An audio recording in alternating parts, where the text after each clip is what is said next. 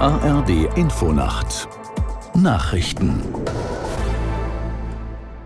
um 3.30 Uhr mit Ronald Lessig. Bund und Länder treffen sich heute früh, um über die Haushaltslage zu beraten. Hauptthema dürften die Konsequenzen nach dem Urteil des Verfassungsgerichts sein. An dem Gespräch nehmen die Wirtschafts- und Energieminister von Bund und Ländern teil, darunter Vizekanzler Habeck. Nach dem Karlsruher Urteil ist eine Milliardenlücke im Etat entstanden. Auch innerhalb der Bundesregierung gibt es unterschiedliche Ansichten, wie diese ausgeglichen werden soll. Die Frage nach der Zukunft der Schuldenbremse sorgt weiter für Diskussionen innerhalb der Regierungskoalition. SPD und Grüne können sich eine Aussetzung auch im Haushalt des kommenden Jahres vorstellen. Das geht aber nur, wenn eine finanzpolitische Notlage festgestellt wird. Aus Berlin Tim Assmann. SPD-Fraktionschef Mützenich erklärte, mit den Koalitionspartnern genau darüber reden zu wollen. Ich glaube nicht, dass wir in normalen Zeiten leben. Deswegen ist das auch kein normaler Haushalt, sagte Mützenich im Bericht aus Berlin in der ARD. Die FDP will an der Schuldenbremse für den Haushalt im nächsten Jahr festhalten. Der Fraktionschef der Liberalen Dürr erteilte entsprechenden Forderungen, die auch aus der Industrie und von Gewerkschaften kommen, eine Absage. In der CDU dauert die parteiinterne Debatte über die Schuldenbremse an.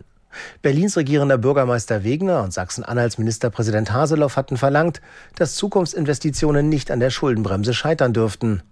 Der ukrainische Präsident Zelensky hat dem Militär im Osten des Landes für seinen Einsatz bei extremem Winterwetter gedankt. Die Lage an der Front und die Bedingungen für die Rettungsdienste seien schwierig. Laut Zelensky haben hunderte Siedlungen in zehn Regionen im Osten der Ukraine keinen Strom. Hintergrund ist ein plötzlicher und starker Wintereinbruch. In Paris beginnt heute der Prozess gegen sechs Minderjährige, die an der Ermordung des Geschichtslehrers Samuel Paty beteiligt gewesen sein sollen. Paty war im Oktober 2020 von einem Islamisten enthauptet worden, nachdem er in seinem Unterricht Mohammed-Karikaturen gezeigt hatte. Aus Paris Julia Boruta. Eine der Angeklagten hatte mit ihren Lügen die Hasskampagne gegen Samuel Paty ausgelöst. Sie behauptete vor ihren Eltern, Paty sei islamfeindlich und habe in der Klasse Muslime diskriminiert. Viele Mitschüler widersprachen später diesen Aussagen, doch zu spät. Denn das Hassvideo, das der Vater der Schülerin ins Netz stellte, wurde tausendfach geteilt. Dieses Video erreichte auch den 18-jährigen Islamist und späteren Attentäter Abdullah Ansorov. Ansorov war ortsfremd, er kannte Paty nicht. Es sollen fünf Schüler gewesen sein, die ihm gegen Geld den entscheidenden Hinweis gaben. Auch sie stehen heute vor Gericht.